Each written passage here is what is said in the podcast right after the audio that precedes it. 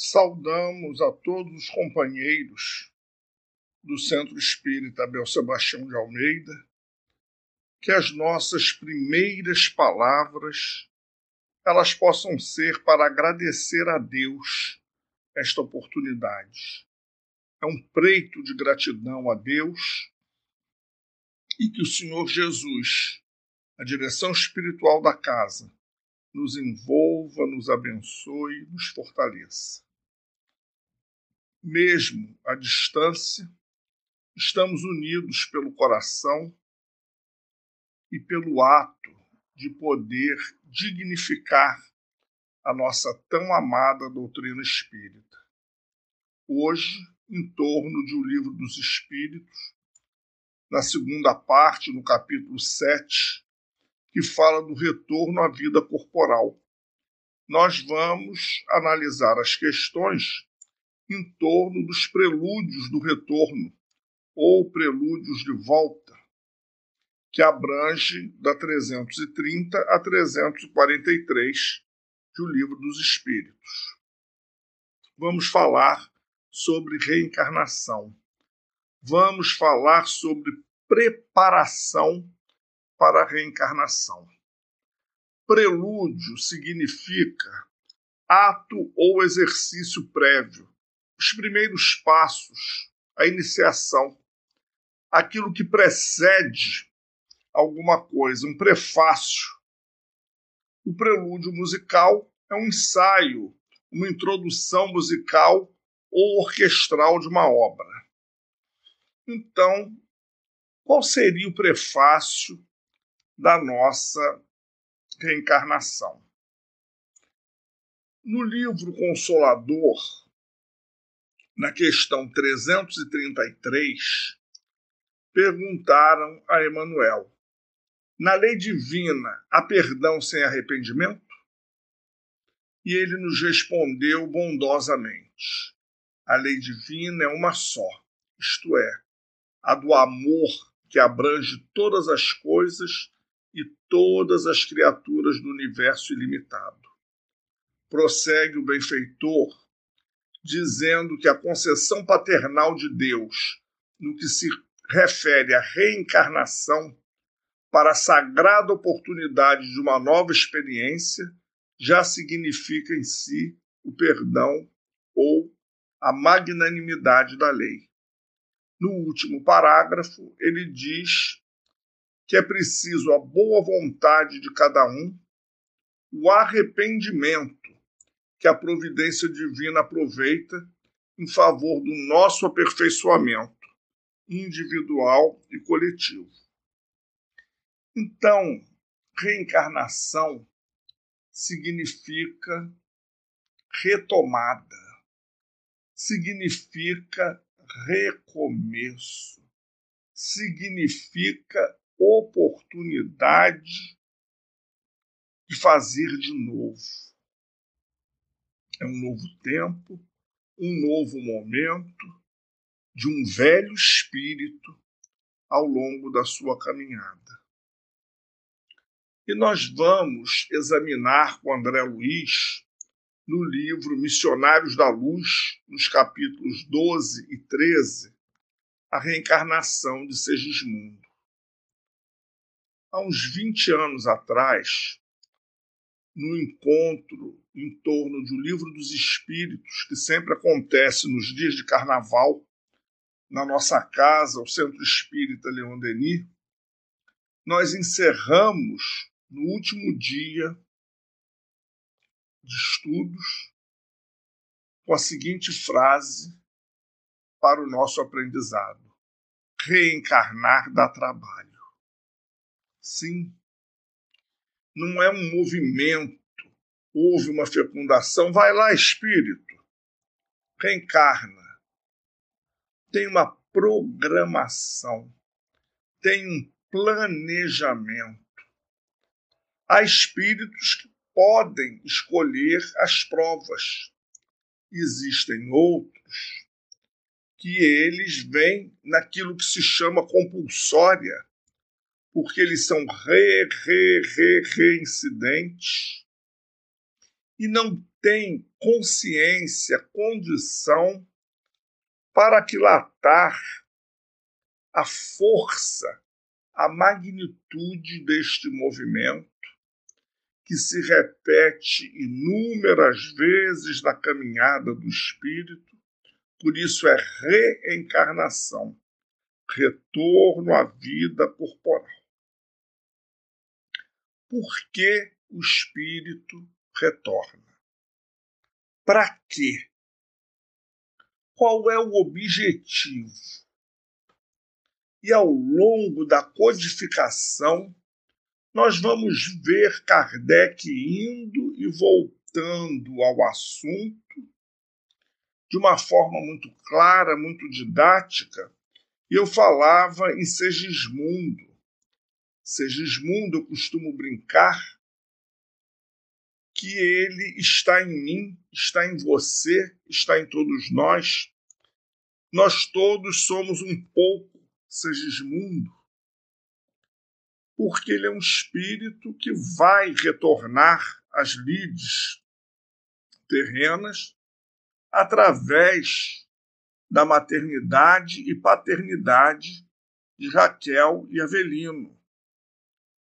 Reencarnações no planeta Terra ou planetas similares, elas nem sempre acontecem de forma pacífica. Avelino, o seu futuro genitor, repudia a ideia da mulher engravidar novamente, porque já tem uma menina de uns sete, oito anos de idade, que pede aos pais um irmão. Há uma intercessão no plano espiritual da avó de Raquel para que esse espírito possa retornar àquele cenário apropriado ao ajuste das situações. E isso não é de um momento para o outro. Como eu disse no início, tem uma dinâmica, tem uma logística, tem o departamento de reencarnação no plano espiritual, segundo a literatura mediúnica, através desse espírito André Luiz, pela mediunidade abençoada de Francisco Cândido Xavier.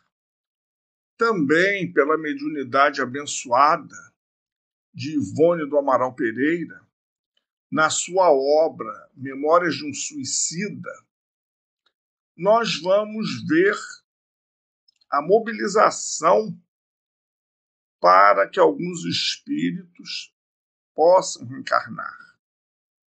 E na obra, o espírito Camilo Castelo Branco, ele vai narrar fatos de suicídios de pessoas eminentes na sociedade europeia, portuguesa em particular. Inclusive membros da Faculdade de Coimbra, intelectuais, comerciantes de alto nível, e há uma dificuldade para o retorno desses espíritos, porque a reencarnação de um ex-suicida é muito complexa, ela é mais complexa do que essas nossas comuns. E eles só vão encontrar no interior do Nordeste brasileiro, em meio à seca, ao analfabetismo, à fome, um casal que tem uma prole com mais de seis filhos, que durante o desdobramento do sono físico aceita aquele espírito. Vamos ver também um outro ponto, que é matéria do nosso tema na noite de hoje, um espírito que consegue adiar a sua reencarnação durante 52 anos. Ele empurra com a barriga, conforme nós costumamos dizer, mas chega um momento em que a lei, que é igual para todos, vai incidir sobre ele, conforme nos disse Emmanuel, propiciando-lhe o perdão, que não é o apagamento, ficou estranho apagamento, não é o apagar das faltas, mas sim quitá-las perante a lei. Quitá-las. Pois é. São essas vidas que nós conhecemos, inclusive as nossas, com dores, com aflições, com altos e baixos, pessoas que escondem muitas vezes uma dor superlativa e porque usam roupas de grife, bons perfumes, moram em determinadas áreas nobres da cidade, são muitas vezes taxadas como pessoas sem problemas e escondem debaixo de toda aquela vestimenta, de todo aquele traje, uma dor que muitos de nós sequer desconfiamos. São essas as reencarnações difíceis, dolorosas do planeta Terra. São as escolhas que nós fazemos são as afinidades, as sintonias, e nos atraímos uns para junto dos outros, nem sempre tendo uma dívida, mas por sintonia, por afinidade, por semelhança de gostos, de ideias, vamos nos agrupar naquele ninho doméstico e vamos ali fazer o nosso pouso. É quando as pessoas que não têm a informação doutrinária que nós temos dizem assim: essa menina é geniosa, insuportável, é toda a família do pai. Porque tudo que não presta sempre é da família do pai ou para o pai é da família da mãe. O lado belo, positivo, é dele ou dela. Mas ela não saiu a avó, nem as tias paternas ou maternas, porque o corpo dá origem ao corpo. O corpo tem um código genético, tem um DNA. E quando há fusão do espermatozoide com o óvulo, que vai dar origem a um novo ser, vai passar toda aquela carga genética. Genética, não moral, não psicológica. Genética. Os demais são semelhanças no jeito de ser, que é o que se chama afinidade, que vai gerar uma sintonia, faixa vibratória no mesmo nível. Então, nessa investigação, o professor Hipólito Leon Denizard Rivail, entrevistando os espíritos comandados pelo Espírito de Verdade, ele vai perguntar na questão 330 se os espíritos sabem em que época reencarnarão. Eles pressentem. Não é aquela coisa precisa, matemática. Vai reencarnar no ano 2026. Você em 2040. Você em 2052. Não, não é assim. Eles pressentem eles sentem a necessidade porque está embutida no espírito. O espírito tem as percepções, tem as sensações, nós já estudamos isso aqui no livro dos espíritos, lá na 237 até a 257. Aprendemos os atributos que o espírito tem e através desses atributos da intuição, da comunicação, das correntes mentais, ele vai se aliando a outros espíritos, a grupos afins e vai formando o seu nicho espiritual. E nem todos os espíritos se preocupam com a reencarnação. Eu citei o caso do personagem lá de Memórias de um Suicida. Ele adiava a sua permanência na erraticidade. Porque reencarnar significa sair da zona de conforto. Reencarnar significa retomar, mexer com determinadas situações que nós gostaríamos de esquecer para sempre. Reencarnar significa, muitas vezes, reencontrar com o inimigo. Reencarnar através da bênção do esquecimento do passado, que será estudado daqui a algumas semanas, a partir da 392, vai nos permitir um desconforto menor diante daqueles companheiros de jornada, como Avelino, que vai receber nos braços, como filho biológico e do coração, o seu assassino de vidas anteriores. E porque o espírito traz no seu arcabouço todo o registro das suas sensações ele traz no seu perispírito a sua história.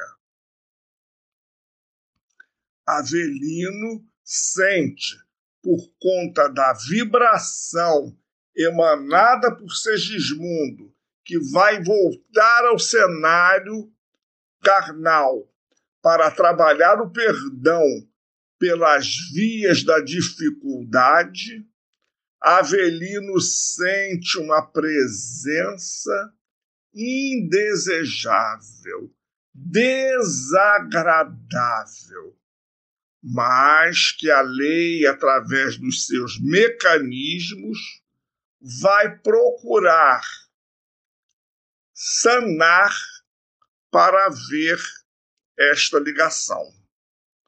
Porque a reencarnação ela está no cabimento da lei como o maior projeto de refazimento e de progresso do espírito. Projeto este que ele pode apressar ou retardar. Da mesma forma que o personagem da obra de Dona Ivone Pereira, ele retarda o momento Alguns espíritos apressam, alguns espíritos têm sede de progredir. E nós vamos ver na questão 975 do Livro dos Espíritos, Allan Kardec faz a seguinte pergunta: Os espíritos inferiores compreendem a felicidade do justo? Sim. E é isso que lhes causa suplício, porque compreendem que dela estão privados por sua própria culpa. É por isso que o espírito, desligado da matéria, aspira a uma nova existência corporal, porque cada existência pode abreviar a duração desse suplício se for bem empregada nova existência corporal, porque cada existência pode abreviar a duração desse suplício. E como todo aluno terá um desempenho satisfatório bom, regular ou insatisfatório. Tudo sempre dependendo do comportamento, das escolhas que o espírito fizer. O espírito precisa caminhar, precisa evoluir. Por isso, ele é encaminhado para escolas como a Terra ou outros planetas, onde a sua sintonia permita que ele se ligue a espíritos afins.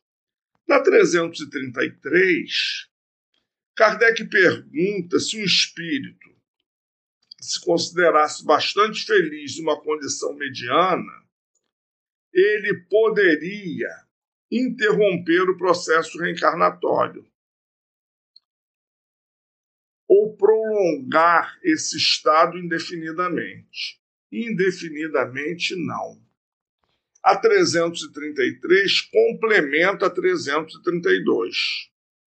O espírito pode apressar ou retardar o momento da sua reencarnação. Ele pode retardar, mas chega um momento em que a lei vai incidir sobre ele. Ele pode se achar muito bem obrigado e querer permanecer assim, mas a força das coisas, o movimento do progresso, fará com que ele entenda que ele tem direito a algo mais. Para isso, ele precisará buscar.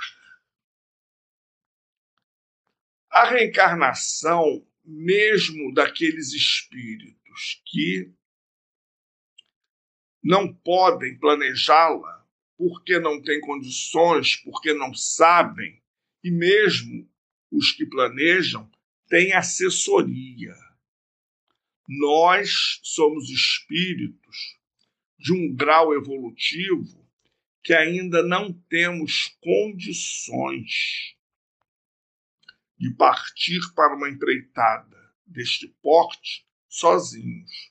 Tanto é que nós temos um espírito que vai avaliar, que vai nos acompanhar desde antes do nascimento, durante a gestação do corpo, durante a vida carnal, até o retorno à vida espiritual, que é o nosso anjo guardião ou espírito protetor, que será estudado também no livro dos Espíritos, a partir da 489.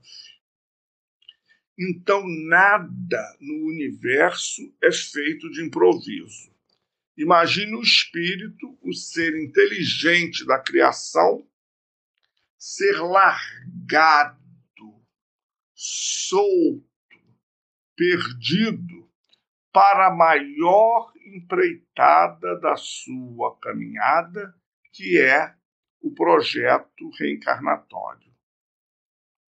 Ele é acolhido com muito amor, com muito carinho, assistido de tal forma que ele venha para vencer.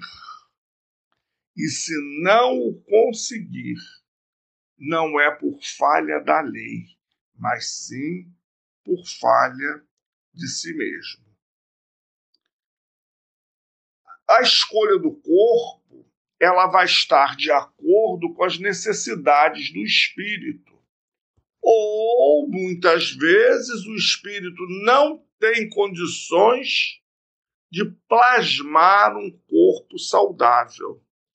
São todos esses nossos irmãos que reencarnam em condições especiais, nos múltiplos quadros da patologia neuropsiquiátrica e afins, ou com sequelas em determinados órgãos do corpo, por conta das marcas que ficaram no perispírito, seja de um suicídio, seja de um abuso por conta de alimentação, de sexo desenfreado, de uso de álcool, fumo, drogas, maledicência, aquelas línguas ferinas, aqueles ouvidos muito atentos ao que está acontecendo à sua volta na vida do outro e que tem soluções para a vida do outro,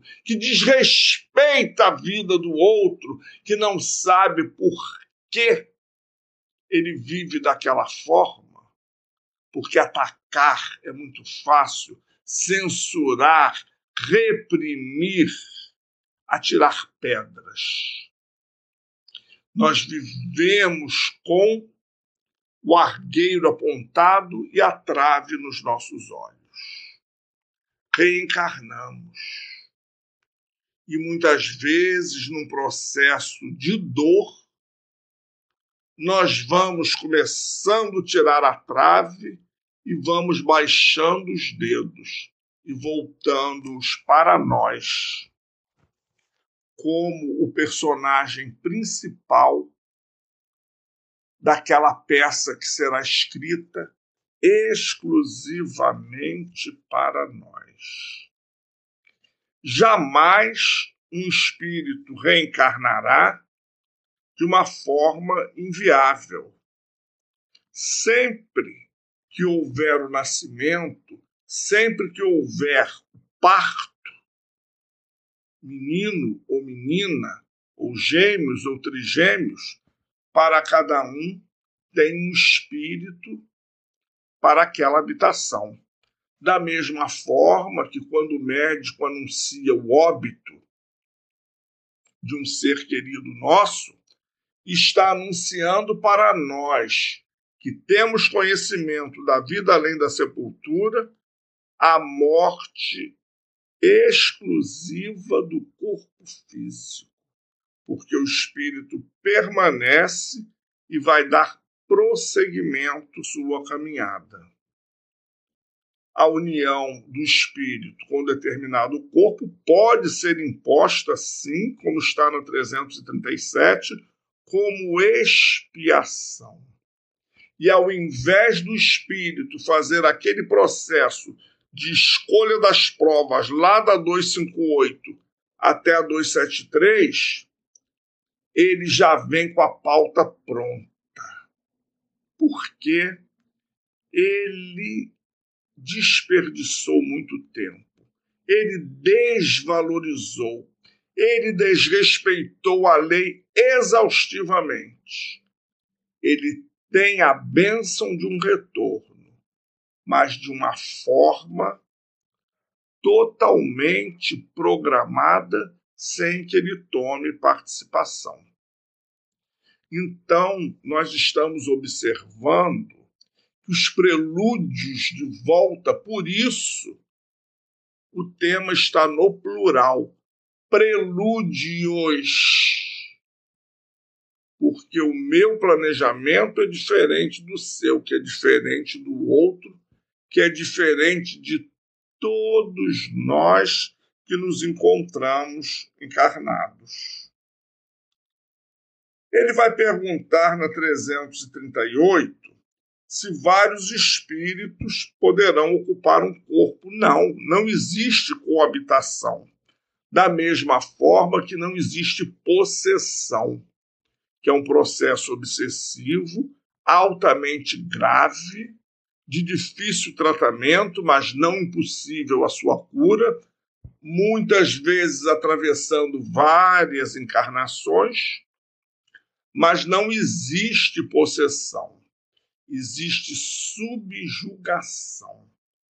O espírito domina, subjuga, impera a sua vontade, mas não possui. Ninguém nos possui. Nós não somos um objeto comprado em loja ou um título numa casa bancária.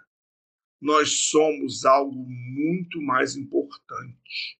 Nós somos filhos de Deus que não nos oferece para o desfrute, para que o outro se deleite às nossas custas, nos use como se fosse um objeto e depois nos descarte. Não. Mas vocês poderão estar pensando, mas quantas histórias existem assim? É verdade. Quantas histórias, quanta dependência emocional a criatura faz com que o outro possa vir a ter. Mas todos os envolvidos neste processo são primos entre si, como dizia uma grande professora de matemática que eu tive.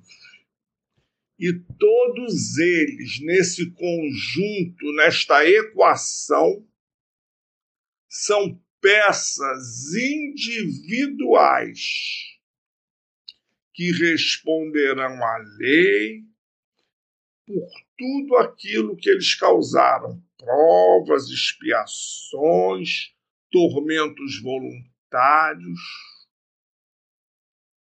dependências que eles criaram. Eu sou dependente de Fulano, sou um dependente emocional. Que coisa linda! Fulano vai desencarnar, você sabia? É, vai. Vai desencarnar. Ou pode resolver trocar de marido, de esposa, de namorada, de companheiro, e você ficar para trás. E você vai ter que ir para o psiquiatra, para o psicólogo, e talvez uma reencarnação não dê para curar porque você muitas vezes vai à casa espírita à procura de um obsessor. O obsessor está dormindo com você, morando com você em casa. Ele tem células, sangue, pele, osso, se veste, se calça, vai à rua, trabalha, come, bebe igual você, enquanto está no corpo físico enquanto está na estação corpo físico. Quanto à perturbação, ela acontece. Nós somos espíritos tão complicados que na vinda para cá nós precisamos passar por um processo de miniaturização para que o nosso espírito se possa se adequar àquele corpo minúsculo que vai se desenvolver desde a célula ovo até o bebê e depois se tornar na forma adulta, se apresentar, melhor dizendo, na forma adulta. Quando nós voltamos, também, porque são mudanças de residência, são mudanças de estado. O espírito é o mesmo sempre, com sua bagagem, com sua história, com sua vida. Como diz Joana de Ângeles, com desafios e soluções. Vida, desafios e soluções é o título da obra da mentora espiritual, que fala sobre todo esse nosso processo psicológico, emocional, que nós vamos transferir para o corpo físico. Então, volto a dizer, não é um processo simples. Se vocês tiverem a curiosidade de pegar o livro Missionários da Luz e ler apenas os capítulos 12 e 13, vão ver que no momento da concepção, até chegar ali, já houve um trabalho enorme. Essas reencarnações planejadas, muitas vezes o planejamento acontece antes do casal se encontrar. Em espírito, eles já vão à erraticidade, se combinar fluidicamente, fazer acertos com seus futuros filhos. E muitas dessas pessoas fazem essas revelações através dos sonhos que tiveram, das intuições, enfim, de todo um processo que nos leva a uma identificação parcial. É muito interessante quando as pessoas afirmam categoricamente: Fulano é tão minha amiga, foi minha mãe na encarnação passada, foi minha irmã, foi minha madrinha. Como é que você sabe?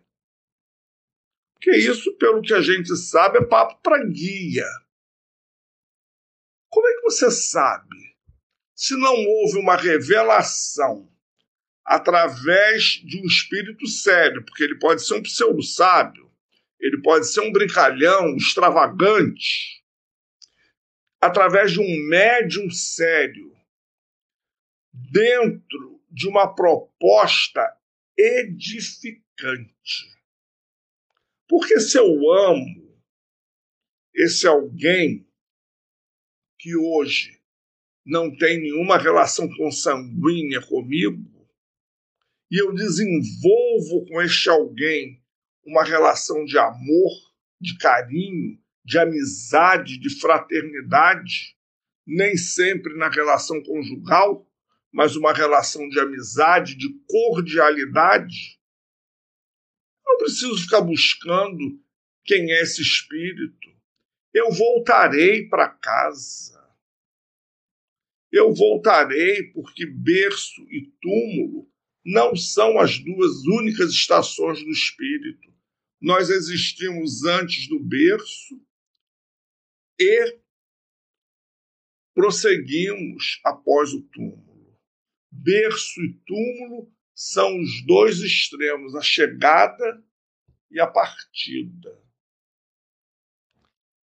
Mas existe uma pré e existe uma continuidade dessa história que o espírito vai continuar a escrever.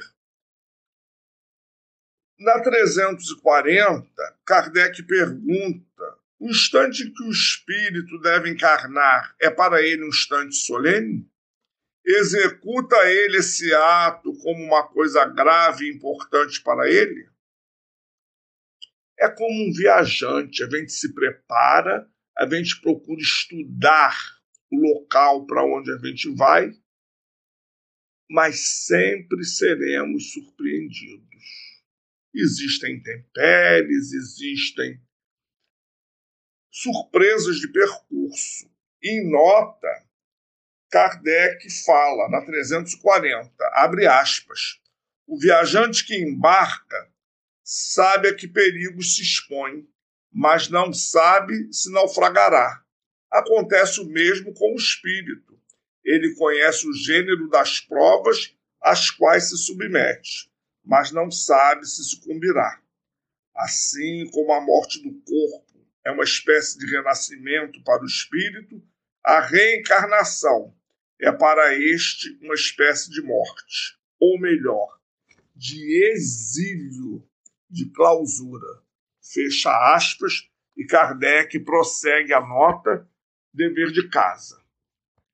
Essa incerteza ela é grande, são as surpresas do desconhecido. Eu posso, como eu falei, vou fazer uma viagem, estudar a geografia, os hábitos, os costumes, os aspectos antropológicos, sociológicos, políticos daquela região, os modais de transporte, como é que eu vou sair da minha casa no Rio de Janeiro para ir para aquele outro continente, quantas escalas o avião vai fazer, voo de navio, voo de trem, qual é o modal de transporte que eu vou utilizar, como está o clima nesse momento, qual a distância da latitude, da longitude da Terra. Mas mesmo assim eu terei surpresas agradáveis ou desagradáveis, mesmo num traslado dentro do meu próprio país. dentro do meu estado, de um município para o outro. A 342, Kardec pergunta: no momento de sua reencarnação, o espírito é acompanhado por outros espíritos, amigos seus, que vão assistir a sua partida do mundo espiritual, como vão recebê-lo quando para lá retorna? Isso tudo depende da esfera em que o espírito habita. André Luiz conta também, na sua obra, que determinados espíritos, quando eles vão retornar à Terra, vem um comboio acompanhando até determinado momento. Porque chega o momento em que vai haver a concepção e é o trabalho do seu guia espiritual, do seu tutor, vamos dizer assim, que vai trazê-lo para fazer a ligação com aquele corpo. Voltando então à questão 336, poderia acontecer que uma criança que tivesse que nascer não encontrasse espírito que nela quisesse encarnar? Nunca aconteceria isso. Inclusive, um detalhe muito particular: na noite que vai haver a fecundação, André Luiz pergunta a Alexandre, que é um instrutor em Missionários da Luz, e no momento da intimidade do casal? Alexandre responde: óbvio que nós não iremos assistir nem participar, não nos cabe. Nós vamos aguardar, vamos nos retirar, vamos, nos aguardar, vamos aguardar o tempo de uma fecundação, óbvio que eles têm aparelhos que eles vão checar que houve a fecundação e lá pela madrugada, depois que o ato terminar, depois que o casal entrar em sono, nós traremos o espírito. Então eles vão embora, eles dão tempo para o casal. Quando Raquel, que é um espírito mais evoluído que Avelino, ela aparece no plano espiritual. Eles entendem que o ato já terminou e que o casal está dormindo. Alexandre entrega a Raquel o projeto de um bebê. Ele está ali numa miniatura, o seu perispírito, e juntos eles voltam ao leito para fazer a ligação do espírito àquele corpo. Por isso, aborto é crime desde o primeiro momento da concepção, porque existe vida do ponto de vista biológico e o espírito que vai reencarnar naquele corpo já está ligado a ele, emocionalmente, psiquicamente, já está ligado aos seus pais. No momento em que há a concepção, a fecundação, o espírito se apropria da sua nova casa. Então a gente observa que existe o respeito. A gente vai lá na lei de reprodução, também no livro dos Espíritos, que vai nos mostrar que para haver a manutenção populacional do globo, preciso é que haja o ato sexual que vai dar origem à nova vida. Hoje, com as técnicas avançadas da ciência, da medicina, já pode haver até uma fecundação sem o ato nos laboratórios. Mas sempre o espermatozoide terá que fecundar o óvulo. Fecundado, inicia uma nova partida. um novo tempo na vida do espírito. E ele vem se apropriar. Por isso ele entra num estado de perturbação, por isso ele entra num estado de transe, porque nós ainda não temos capacidade espiritual para chegar e entrar de pronto no nosso novo instrumento de trabalho. Na saída, a mesma coisa. Muitas vezes o espírito bate o pé, esperneia e não quer vir, adia o projeto. Depois ele vem. Há casos em que ele se apega tanto que já se passaram vários anos da morte do corpo físico, ele ainda está mental, emocional, psicologicamente ligado àquela situação. Principalmente se for um espírito muito sensual, um espírito muito materializado. E também, como está aqui na 342, essa excursão, esse comboio que vai acompanhar o espírito, vai depender da esfera onde ele habita, vai depender do seu grau evolutivo, assim como na volta. Será que vão estar nos esperando? E se tiver, quem estará? Que laços nós construímos? Que marcas nós deixamos no outro?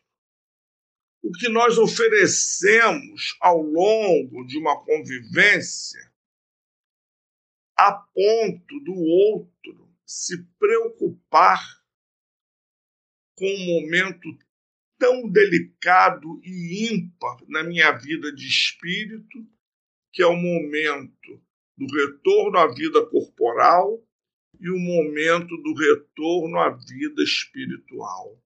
São os dois momentos mais importantes da vida do espírito.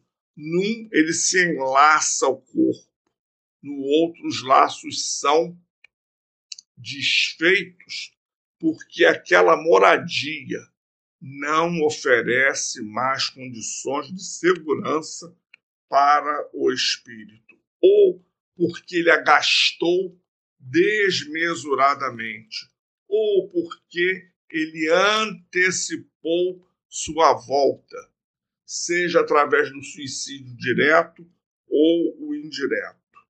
Terminando na 343, os espíritos amigos que nos seguem durante a vida seriam aqueles que vemos em sonho, que nos demonstram afeição e que a nós se apresentam sob traços desconhecidos?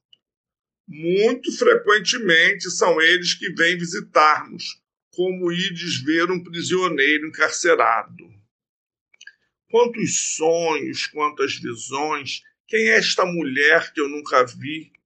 Quem é esta criança linda que se jogou nos meus braços, mas não é uma criança do meu meio, não é meu filho, meu sobrinho, meu afilhado, meu primo, filho de amigos, de vizinhos, coleguinhas do meu filho da escola. Quem é essa criança? Quem é esta mulher que também não faz parte do meu ciclo de relacionamento? Deste ciclo de relacionamento, que hora eu me encontro? Seria o caso do espírita já perguntar: quem é esse espírito? Que ligação ele tem comigo? Mas a gente quer saber, mas quem é? da onde é, da onde me conhece e por que veio e o que quer de mim. E a gente ainda se perde numas preocupações, numas bobagens, nos momentos desnecessários. Mas a gente insiste, a gente gosta, quando a gente já tem a informação.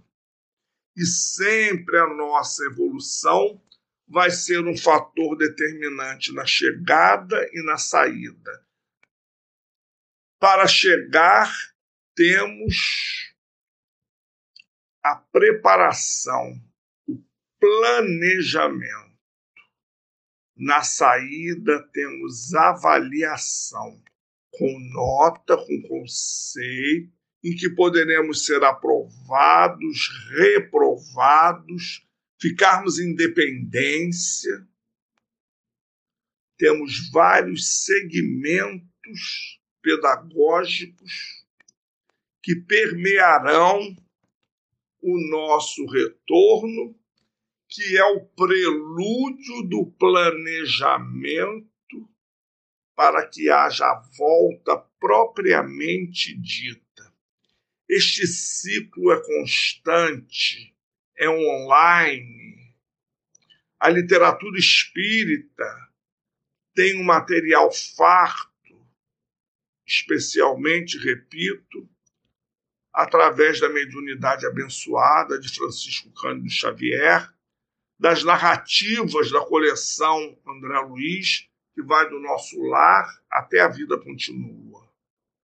Nós vamos aprender nessas obras tudo aquilo que nos acontece como espírito num desdobramento de O Livro dos Espíritos. Seria um desdobramento ilustrado.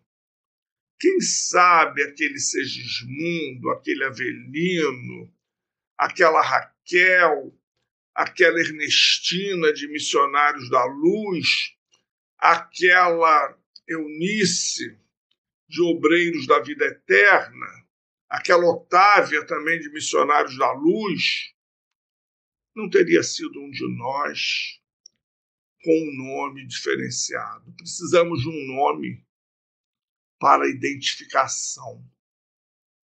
E muitos daqueles nomes podem ser fictícios, mudado o cenário da história para que o personagem não seja reconhecido, porque discrição e respeito são as marcas dos espíritos sérios.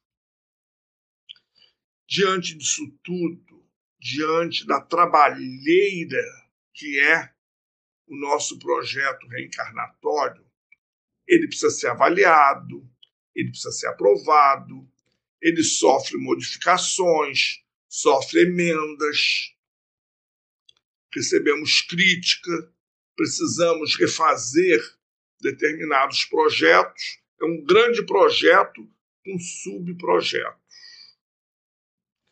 É como se fosse uma escola, ensino fundamental, básico, ensino fundamental avançado, ensino médio, ensino técnico universitário, pós-graduação, mestrado, doutorado, pós-doutorado. Nós podemos identificar assim o nosso projeto pré-reencarnatório reencarnação propriamente dita e retorno ao mundo espiritual. Nascimento, vida e morte. Berço, caminhada, túmulo. Duas situações em que nos iguala a todos, porque todos nós que aqui estamos neste planeta não poderemos ficar isentos deste processo. Que Deus nos abençoe, que Jesus nos ilumine e que nós saibamos valorizar. Não valorizei até agora. Passo a valorizar daqui para frente. Tempo perdido, tempo não recuperado. Mas tempo investido, eu posso apressar e posso diminuir determinadas situações. Eu sou o dono do jogo, eu sou o administrador da situação, eu tenho todos os atributos do espírito, consciência, pensamento, inteligência, vontade, percepção, sensação, livre-arbítrio, escolhas. Eu é que preciso gerenciar. O outro vai vibrar por mim, vai orar por mim, vai torcer por mim, vai me ensinar, vai trocar, vai fazer muitas coisas por mim e para mim. No entanto, jamais fará o aprendizado por mim, nem responderá por mim a lei, mesmo que me influencie mal. Vai responder, mas eu vou responder por ter aceito a proposta. Sempre o jogo estará nas minhas mãos. Eu, você, nós, espíritos imortais. Muito obrigado a todos. Que o Senhor Jesus nos abençoe, nos envolva, nos ampare, envolva a nossa casa de Abel Sebastião de Almeida, todos os seus trabalhadores encarnados e desencarnados.